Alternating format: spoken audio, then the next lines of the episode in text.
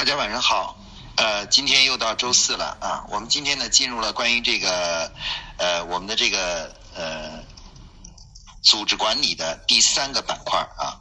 在我们的第一个、第二个板块的那个过程中呢，我们这个向大家介绍了两个主题，一个是关于组织随着时间的推移呢，能够会发生不断的这个就是呃老化，然后呢，我们需要发生改变啊，也探讨了改变的原因。啊，为什么就是发生老化的原因？然后呢，在第二个板块呢，我们向大家一起来探讨了那什么呢？探讨了关于这个呃，就是组织解决面对这些组织发生问题的一个基基本的解决方案啊。这个方案就是什么呢？就是我们说的项目管理啊，项目管理。那么在我们上次讲的过程中呢，我们遇到一个问题，就是说，即使我们导入了项目管理啊，导入了这个就是呃，解决了组织的员工的工作积极性。即使我们解决了积极性，然后呃客户的自我价值，然后包括了我们响应呃响应这个这个就是外界环境的一个节奏，但是呢，其实现在企业在实际操作过程中呢，面临了一个很非常呃基本性的一个问题。那这个问题是什么呢？就是呃我们很多企业呢，其实呃有很多大家虽然有的时候工作积极性很高。但是呢，仍然遇到一个问题，就是说，呃，我们习惯了在各种各样的事情上去请示我们的呃，就是呃总经理。啊，包括或者我们企业的核心的领导者啊，我们已经非常习惯去呃这样去做啊。那么这个问题呢，其实是企业呢仍仍然面临的一个很重要的问题，就是我们怎么样去面对，让这个企业能够自己运营起来啊，运营起来。那么呃说的直白一点就是什么呢？我们怎么样才能让一个我们怎么样才能让一个企业呢能够脱开？啊，最高领导层的各种各样的指挥啊，呃，我们打一个简单的比方吧。其实我们说企业呢运营的最高的境界就是什么呢？当你是企业的高层领导的时候，呃，你可以很自由的，比如休假呃两个月啊，而不会干扰到公司的整体运营啊。当你能够做到这种水平的时候，那么我觉得企业就进入到了一种真正找到了他自己。这个正确的工作的方法和模式的这样一个阶段啊，那么其实今这也是我们今天要向大家介绍的主题，就是关于如何能让一个组织从过度的依赖老板，逐步的走向呢不依赖老板，而去慢慢的依赖，让组织有一个自己的这个依赖自己的成长的力量啊，这个呢就是其就是今天我们这个呃组织主题的第三个板块，叫做无为而治。其实，如果我们想一下呢，在很多时候呢，我们的组织呢，呃，就像一辆汽车，就像一辆车啊。在组织发展的初期呢，这个企业这个创始人呢、创业者呢，就是承担了这个很重要的推动这个组织成长的这个重要的这个角色啊，这种角色啊。那么，这个我们有的时候呢，是通过组整体组织的这个这个呃。组织的这个发展的这个呃这个核心人员啊，成为了推动整个组织发展的核心力量。那么这个呢，是我们一个组织发展的初期呢。一个组织发展的初期呢，啊，经常遇到的一个问题啊，就是呃，这个一般是靠核心的这个创始人推动了整个企业发展啊，包括我们要做什么呀，最近要做哪些改变呢？基本上都是靠核心领导者来推推动的。那么这个核心领导者呢，在推动这个这个整个的过程中呢，他们扮演了一个很重要的角色呢，他们就他们是成为了整个企业发展的核心动力啊，核心动力。但是呢。在这个呃，可是我们在实际的这个发发企业发展到一定的阶段的时候呢，我们会发现呢，这种对于企业家的这种依赖性啊，慢慢慢慢的就成了成为企业发展的一种习惯或者是一种惯性啊，一种惯性。那么有的时候我们发现我们越来越难摆脱啊这种这种惯性啊，这种对企业家这个人个人的这种依赖啊，这种依赖。那么这个呢，也是成为现在限制很多企业呃从呃发展的一个，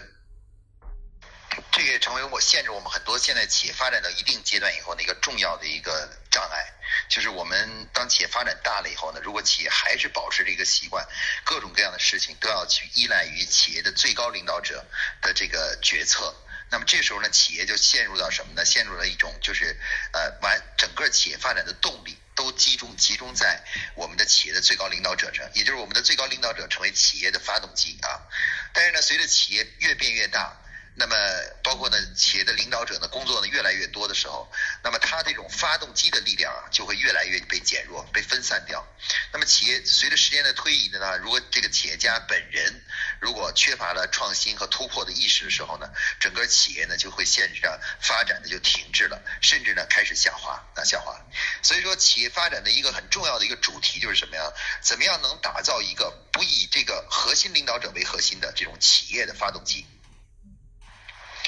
那么一旦这种发动机诞生了，那么它就可以驱动这个企业。即使核心领导者哪怕休假了，或者说是是这个，或者有些什么事情去做的时候，没有关注这个事企业的时候，这个企业仍然能以它原有的速度、原有的发展模式啊，继持续的不断的创新发展下去啊。那么这一点呢，其实对于像原来我工作的保洁公司呢，就是非常好的啊。为什么呢？因为在保洁公司呢，其实比如说每一个产品的啊新产品的不断的创新突破，每一个这个呃这个就是公司内部的一个改进改革，基本上都是不是靠呃这个某个公司的总经理啊。啊，这个或者是整个全球的 CEO 啊，由他们来推动的。他们推动的也推动都是一些特别大的一些文化上和大的战略方向的转转转变。那么对于每一个国家分公司来说，它都是有能够自己的有一种自己的力量推动自己成长。那换句话说呢，如果我们打个比方呢，就是说如果一一个企业整个发展还是依赖于核心领导者的这个。这个这个推动啊，这个企业才能创新，不断突破自我的话，那么这个企业就有点像什么呢？像一辆没有动力的这个，比如说是呃三轮车啊，它要靠这个企业家去用力啊来推推动这整个这个动力是来源于企业家本身的，来推动整个企业企业的发展。那么但是呢，就是这样的这样的状态呢，只能在企业发展的早期是比较适合的。发展到一定阶段以后的话呢，这个随着这个呃。这个企业开始变大以后呢，企业家个人的力量其实就很难去推动整个这个公司的成长和进一步的创新和进步了啊。所以，我们今我们今组织发展的一个很重要的设想就是，如果我们能在组织内部打造一个动力源啊，一个发动机，让这个发动机呢推动企业的发展。那这样的话呢，即使企业家啊，比如创始人去世了、换人了。那么包括这个二代接班了，那么即使这种情况发生了，企业仍然不会受到任何影响啊？为什么？因为它的动力源就好像我们把刚才那个三轮车转化成一辆汽车了。啊，里面有了一个发动机了啊。那么有了发动机以后的话呢，没有人力的情况下呢，这个呃不用人来使劲的话呢，它仍然能够这个那个能够行驶。那么人只要做的事情，只要是当个司机就行了，辨明方向啊。至于企业前进的那个动力呢，却不是靠人来人人来做的。那么我刚才比喻这个三轮车和这个呃或者自行车和这个这个汽车这个比喻呢，其实就是两种企业类型的比喻。啊，比有的企业就是自行车或者三轮车，它的主要的前前进的动力和方向呢，都是由企业的最高领导者来决定的。而有的企业呢，就好像一辆汽车，那么汽车呢，就是这个核心领导者呢决定方向，但是呢，整个前进的动力呢，却是由汽车本身内部的那个发动机而诞生的啊。所以事实上，企业要想真正就是呃。进一步的成长，进入到所谓无为而治，哎，就是自动化这种自己呃前进这种，你把你把方向定好了，导航定好了，它自己就能开始按照那个航向就走下去了啊。能进入这样一个状态的时候呢，哎，这时候呢，我们就需要什么呢？对组织进行一个重要的啊，也可以说是呃这个一个生死存亡性的一个一个一个改装。啊，要为企业打造一台企业的推动企业发展的一台发动机啊，发动机那，那这个发动机呢，成为整个推动企业成长和前进的核心动力啊，而企业的核心领导者呢，只要把握指出方向，定好导航，定好目标和航向就可以了。现在呢，这个科技进步，大家已经看到这个无人驾驶的车已经开始诞生了啊。那无人驾驶车呢，就是只要你把那个方向输入进去，把你的目的地输入进去，它就自动就啊驾驶一直就到到的那个。那么这个这种车，这种啊这样的车呢，已经达到了汽车的最高境界了啊，可以说是最高的境界了。那么，呃，那么企业呢，如果能进入到这种状态，就是我们作为企业的领导者，只要能设定好目标，然后呢，设定设定好导航的整个道路，然后呢，剩下的这个怎么到达那里，完全靠企业自己内部的人员的运作就可以驱动到达那里。那这就是企业的所谓的无为而治的状态啊，无为而治就是一辆这个叫做无人驾驶的这个汽车啊，你只要输入。目的地就可以了啊。那事实上，这个这种无人驾驶汽车呢，在呃很多跨国公司呢，其实都差不多呃，就是这个已经形成了。那么国际公司在长期的工作实践中呢，发现呢，真正能驱动一个企业成长的一个动力呢，是来源于什么呢？来源于客户不断这个不断提高的这种对我们产品和服务的需求，而响应这个需求的这个。部门呢，就是我们企业内部的那个市场部啊。市场部呢，其实是我们企业内部响应客基于客户的需求，不断的推动整个组织创新的一个部门。那这个部门呢，其实就是什么呢？就是我们未来要打造的企业内部的一个发动机啊，就是推动整个公司持续向前进的这个这个发动机。那么我们说一个公司的前进就是什么呢？就是创新。啊，就是不断的要去突破自我，要升级我们的产品，升级我们的服务，不断推出更加崭新的满更好的满足客户的产品啊产品。如果一个公司在很漫长的时间里始终不推出新产品啊，或新产品推的都不成功的话，那这个公司马上就会就会。那么汽车呢，就是这个核心领导者呢决定方向。但是呢，整个前进的动力呢，却是由汽车本身内部的那个发动机而诞生的啊。所以事实上，企业要想真正就是呃进一步的成长，进入到所谓无为而治，哎，就是自动化这种自己呃前进中，你把你把方向定好了，导航定好了，它自己就能开按照那个航向就走下去了啊。能进入这样一个状态的时候呢，哎，这时候呢，我们就需要什么呢？对组织进行一个重要的啊，也可以说是。呃，这个一个生死存亡性的一个一个一个改装啊，要为企业打造一台企业的推动企业发展的一台发动机啊，发动机那，那这个发动机呢，成为整个推动企业成长和前进的核心动力啊，而企业的核心领导者呢，只要把握指出方向，定好导航，定好目标和航向就可以了。即使呢，核心领导者去世了，换人了。啊，但是其实企业发展的动力仍然不减啊。比如像我们看看到苹果公司，虽然乔布斯去世了，但是在他的良好的运作机制下，这个这个苹果公司依然依然仍然是一路高歌啊向前发展。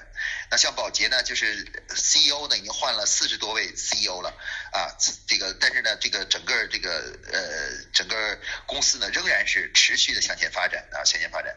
那么这种把一台把一个企业从呃，手动的、人动的这种推动力的转化成自动化呢，其实就就是我们对企业最做出的一个最重要的呃变革。那这个变革是怎么做的呢？哎，下面我们就来讲一讲呢，关于这个组织变革是怎么做的，怎么样打造一台能够驱动组织成长和发展发动的发发展的一台发动机。在一个公司里呢，有很多部门啊，其实就有点像汽车的各种各样的不同的配件。那么其中呢，有很多部门呢，其实它本身呢不是动力部门。我们举个例子啊，比如说制造啊，包括比如说研发啊，人力资源啊，行政、财务。那这些呢，其实我们都把它称为叫平台部门。也就是说，它是相对来是被动的，是静止的，它不能自己自己输出力量，推动整个公司向前发展啊。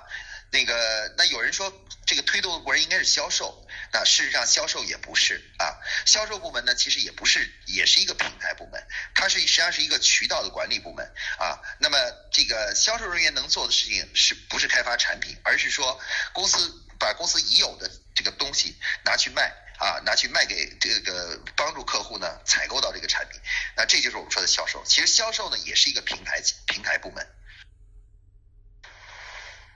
啊，刚才我们这个这个微信有点断了啊。那个刚才我们说了，就是国际公司呢，在长期的实践中呢，他就发现呢，就是呃，必须要建立一个在组织内部建立一个基于创新啊的这样一个部门啊，不断响应客客户市场的变化和客户需求。他们这个部门呢，会把不断的创新、不断的更好的提呃这个为客户提供更好的服务作为自己的使命啊使命来去做。那这个部门呢，就是我们说的市场部啊。其实市场部呢，不是一个平台，它不是一个宣传部门啊，它的一个很重要的市场部的一个很重要的。的的作用呢，就是推动整个组织呢，不断的去了解客户想要的东西，不断的了解行业的发展的状态，不断的推动组织呢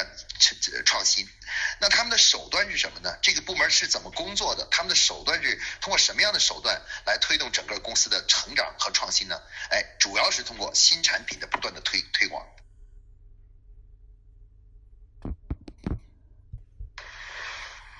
那么。这个市场部呢，它的它基本工作方式是这样的，它呢，这个在市场部呢，其实最核心的这个角色啊，主要是品牌经理和产品经理。那一般呢，一个市场部呢，别的人都可以不要，但一定要有一个品牌经理，同时呢，还要有至少两个产品经理啊，每个产品经理呢，还要带两个产品助理。啊，他们呢会形成一种什么样的组织架构呢？形成是在品牌经理下会形成至少两个产品的开发和推广小组。啊，我们把它，我们待会儿把它简称为叫做 A 组、B 组。啊，就是 A 组和 B 组的产品的开发小组。啊，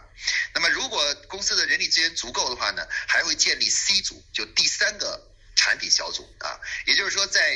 产呃，这个品牌经理下呢，会有三个核心的品呃产品小组诞生。那 A、B 这两个小组像这是什么呢？就我们说呢，他们他们呢，我们把它称为叫做战术性新产品上市小组啊。那这两个小组呢，他们在这个实际工作中呢，就呃工作非常单一，他们就做产品的新产品的开发啊，不做不兼其他的事情。啊，他们基本的做法是什么呢？A 组和 B 组呢是相互错开的。A 组呢，如果是负责一二月份的新产品的这个小推广上市的话，那 B 组呢就负责三四月份的。然后，然后呢，A 组呢做完一二月份呢，就继续负责五六月份的。那在全年呢，A、B 小组就像人的两只脚一样的交替开。啊，来这个准备和推呃进行这个新产品上市。注意，这里我说的是新产品上市，指的是将产品经创新之后推到市场上去才叫结束，而不是产品开发，不是把产品弄出来了，然后让经销商去进货，不是这样的啊，也不是摆到货架上就完事了啊。那么这两个小组呢，不仅要做产品的策划、开发，最后呢，他还要跟踪到上市为止。啊，为止是这样的一个过程。那么，如果我们的市场部呢人员呃这个比较少的话呢，那如果我们的有些企业呢人数呃市场部人员是足够的，或者有资源能够呃做更多的这个招更多的人的话呢，那么我们会建立第三个小组，也就是 C 组。啊，C 组是什么呢？C 组就是我们说的战略性新产品开发。啊，他做的那个这个工作，这个开发呢，实际上是一些呃比较呃呃革命性的、突破性的啊，突破性的这种开发啊。我们举个打个比方，举个例子啊，比如像苹果吧，每年九月份的时候，他就会开一个发布会。那这个发布会上呢，公布的东西呢，都是带有革命性的啊，革命性的一些啊产品的突破呀，或技术上的一些革革革新啊，新产品的呃新品类啊，比如推出新的。苹果手表啊，等等这些新的啊产品类别，然后下一代产品。那么，在这个这些新产每年做的一次重大新产品突破呢，这个以外呢，它其实在每个月这个软件、硬件啊，还有产品都在升级。那事实上呢，在苹果内部呢，它实际上就有这个战略性新产品开发小组，是研究重大的升级、年度的这种产品升级啊，或者是新的产品的推出。那另外一个产品小组呢，另外几个产品小组呢，不断的研发的在软件、硬件，然后这个在各个产品品类里面的一些革命呃一些新的小的改进和创新。那么这就形成了我们说的 A、B、C 三个小组模式啊。我们把这种模式呢，就称为叫基于创新的啊，这个就是企业。运营模式。那么在组织中呢，如果我们一旦啊构建了一个市场部啊，构建了一个这样的一个市场部，那么这个市场部呢，其实就会成为什么呢？成为我们整个组织的发展的核心的这个动力了。为什么呢？因为啊，由于这两个这几个小组，他们的专职工作，这个三个产品小组，他们的专职工作就是干什么呢？就是不断的上新品，而且时间都是限定的，就是四个月之内完成一次新品上市，四个月之内完成一个新新品上市。那如果是能形成这样一种状态的话呢，整个这个企业的发动机呢就构成了啊。那大家我再回顾一下啊，这个我们这个发动机的构成呢，实际上是由啊品牌经理呢作为这个整个啊这个呃产品管理的最高领导者啊，他呢协调着各个小组啊，比如一年里面各 A、B 组、A、B、C 组各干什么，这个计划呢其实由品牌经理统一协调来制定出来的。然后呢。A、B、C 三个小组呢，他们是专职专人，就干一件事情，就做新产品，不断的研究客户需求，产品创新，产品更迭啊，产产品产品更新啊，更新。那这个这个工作呢，就是呃，这个在软件领域呢，这个叫迭代啊，就是每个小组负责一次迭代啊，就是这下一次升级是什么时候，下一次升级什么时候。那么 A、B 组呢，相互错开，形成两个战术性新产品上市小组。那么。呃，然后呢，C 组呢形成了一个战略性新产品上市小组。那大家可以看到呢，这按照刚才我们所描述的话呢，如果是这个组织形成了的话呢，那这个组织呢就会发这个品牌品牌经理和这个呃新产品上市小组呢，在一年中呢会发动六次战术性新产品的升级。然后一次战略性的新产品式的升级，啊，那他们这个由于他们来拖发动了这个这个这个升级呢，就推动了企业的创新啊，成为了整个企业发展的动力源啊，动力源。那么这样的话呢，他们就构成了企业发展整个向前不断成长和发展的什么呢？发动机啊。那么这两这三种呢，在这个全年的发生的频次呢是六次。呃，小型的创新，一次大型的创新，革命性的创新啊，创新一共是七次啊。如果呢，这个公司的资源多的话呢，还可以建 A、B、C、D。那么刚才我们没讲完啊，A、B、C、D 小组啊，这个如果你的资源多，你可以建。多个小组，那多个小组的这个新产品上市这个频率啊，就会更加密集啊。如果大家想理解这种模式呢，其实你看一下我们现在很多软件公司啊，比如说三六零软件啊，或者是我们的呃很多这个就是这个呃这个这个，比如说呃各种各样我们在呃网上装那个软件，你就会发现呢啊有隔一段呃每隔一小段时间呢有一个小更新啊小的升级，然后再隔一段时间呢会有一个大的升级大升级。那实际上呢这个软件公司现在这种迭代工作模式呢，就是一个自动化的一个发展的模式啊。那么基本上呢，这个就是呃，整个软件的成长发展呢，就靠什么呢？就靠这个这个产品的研发小组啊。它基于研究客户需求，然后做一次升级，然后再基于客户需求再做一次升级，等到累积一段时间呢，做一次大升级啊，大升级。这个呢，就是我们说的企业的发动机模式。如果我们这个市场部人员比较少的话呢，一般来说的话呢，我们。会这个就是呃这个至少建立 A、B 两个小组，然后他们俩呢共同向什么呢？向这个品牌经理汇报。那么 A、B 两个小组呢，就形成了我们所说的组织的动力源啊，他们就好像我们汽车发动机的不同的缸。啊，不同的缸啊，就是两个缸啊，一个缸呢像呃排气，一个一个缸呢压缩啊，一一一个压缩啊吸气，然后这样的话呢就就形成了交替的一种动力源。由于这两个小组在不断的研究整个组产品的创新，更好的满足客户需求，那这时候呢，他们在每一次创新的时候呢，就会拖动前后台的部门，拖动这个销售部，拖动这个后台的制造，拖动研发。拖动这个包括人力资源、行政等来配合他们这次新产品的上市，那么这样的话呢，就等于就一下给各个部门注入了活力。那么这种模式呢，最大的好处是什么呢？这种模式最大的好处呢，就是它是整个这个前公司啊不断的更新呢、创新的呃原动力呢，从原来的企业家开始变成了几个产品小组了。由于几个产品小组呢，他们是全职的，而且他们的整个工作的责任就是去做研究创新，不断推创新。那么这样的话，他们就会不不不在不知不觉中呢，形成了整个组织前进的整个动力啊，也就是我们说的发动机啊，发动机。那么如果你能建多个这样的产品小组呢，呃，创新小组呢，哎，它就形成了一个叫做就是多缸的发动机啊，那这个这个整个企业发展的动力就更足。如果你要是人员人才不够呢，至少要建一个双缸的，就两个缸的 A、B 组的这种模式啊，A、B 组模式。那大家如果了解汽车的人就知道了，这这个是汽车之所以能够开得稳，就缸越多呢，整个组织的动力越强劲。那么之前呢，我们讲的这个项目管理啊，大家看到我们讲的一个项目管理啊，项目管理呢，其实它的主要目的，为什么我们第二段讲的项目管理呢？因为啊，这个这个发动机啊，要想驱动整个公司向前走，因为其他部门都是平台，他们是不愿意，其实从某种意义上来说是不愿意改变的，比如说制造。他们不并不愿意去说，哎，不断的去改变生产的内容啊。他们希望最好是生产东西就是这样，他们比较稳定啊，成本也可控啊。那么销售人员呢，也不希望整天卖太多的东西，最好是只卖这一点几几种东西，把它卖好就可以了。然后呢，研发人员呢也也是一样。然后包括呢，就是这个我们说的财务人员，他们都不，他们并不希望改变。那么因此呢，我们得靠市场部来拖动他们。问题是市场部怎么拖动他们？怎么才能驱动这些部门都跟着一起变？哎，那么这个呢，推动的唯一的办法就是通过上次我们讲的项目管理。那么我们这个这个上次讲的项目管理呢，其实是一个能够打通前后台部门的一种工作方式啊。每一次呢，那个产品小组呢，一旦要上一个新产品呢，他就会成立一个临时的新产品上市小组，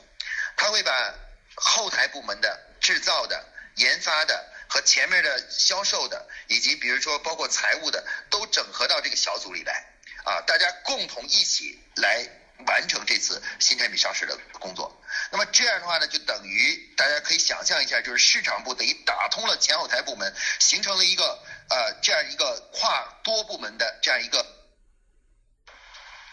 如果你的项目管理推得好的话，那基本上呢，就是这个我们可以说呢，其他的这个就是呃部门呢都会。这个参加到这个小组里来，然后最后形成一个整由市场部发起的产品小组发起的一个不断的创新和呃改进的这样的一个就是一个一个活动。但是刚才我们说了，如果一年呢我们做六次战术性新产品上市，一次战略性新产品上市，那么也就是说，嗯，一年中呢有六七发会发生七次的这种啊创新活动，不断的创新改进活动。那么这样的话呢，如果坚持一个企业坚持几年以后啊，那么就会前后台部门就会走得很顺，因为大家慢慢就形成习惯了，反正已经习惯了，就是说这个前后这个每隔一段时间就有一个这样的产品小组形成，然后大家加入进去以后呢，一起来推新的产品啊，推升级我们现有的产品。那么网络公司呢，其实是这个模式的最典型的案例啊。网络公司在它特殊的行业情况下呢。网络公司在这种情况下，自然而然的就形成了这什么呢？形成了这种模式啊，这种的多个产品小组，然后这个战术战略性新产品相互结结合的这种呃这种运作模式啊，这种模式一形成以后呢，它就会拖动整个公司啊前后台部门进入到一种非常良性的。这个运运营状态，然后企业呢也也可以持续的向前发展啊，比如像我们看到的网易呀啊等等这样的这样的公司啊，这个发展的微信呢，他们发展产品从 QQ 到微信啊，这种这种持续的新产品的开发，推动了网易公司呢以高速的速度呢，就是呃以腾讯公司以高速的速度成长起来啊，成长起来。那么这个呢是不是非常值得我们所有的啊传统型企业的学去学习的啊？那因为他们之所以能获得这种高速，就是因为他们建立了一个脱开。开了组织的最高领导者的一个推动组织前进发展的一个发动机的这样一个组织结构。于是呢，一旦这个结构建立起来呢，整个组织呢就进入到了自动化阶段，就从原来的我们说的这个这个呃人力车变成了汽车了啊，开始有自己的动力了啊。那那个动力呢，由于是专职专人，他们专门负责那个，他们在不知不觉每做每一次的创新的过程中呢，就成为了整个企业前进发展的动力啊动力。他们不反正是一年就不断的去研究呃客户的需求，不断的完成一次新产品的呃升级创新，再完成一次次。啊，他们在持续的这个往复的运动，往复的运动，然后就成为了整个什么呢？整个整个组织的这个发展的动力了啊，动力了啊。那这个呢，就是我们说的这个叫做呃企业发展的下一次革命啊，就在组织的企内部呢，建立起以市场部以创新的产品小组为核心的这样一个啊组织的发动机啊，推动组织成为从呃持续的向前发展。那么一旦这个这个企业进入这种状态呢，我们就说企业就基本上进。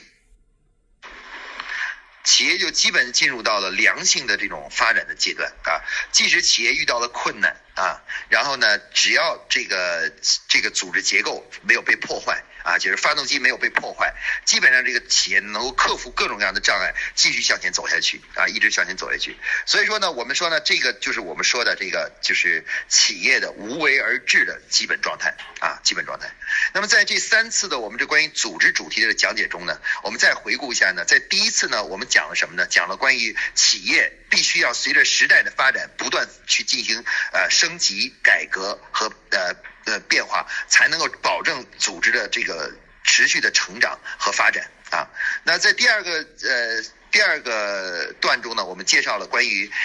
要想让这个组织能够持续的发展下去，一个很重要的机制的导入呢，就是项目管理。通过项目管理呢，来这个这个就是焕发整个组织的活力啊，让大家觉得开始活跃起来了。但是呢，如果光是项目管理还不够，为什么呢？因为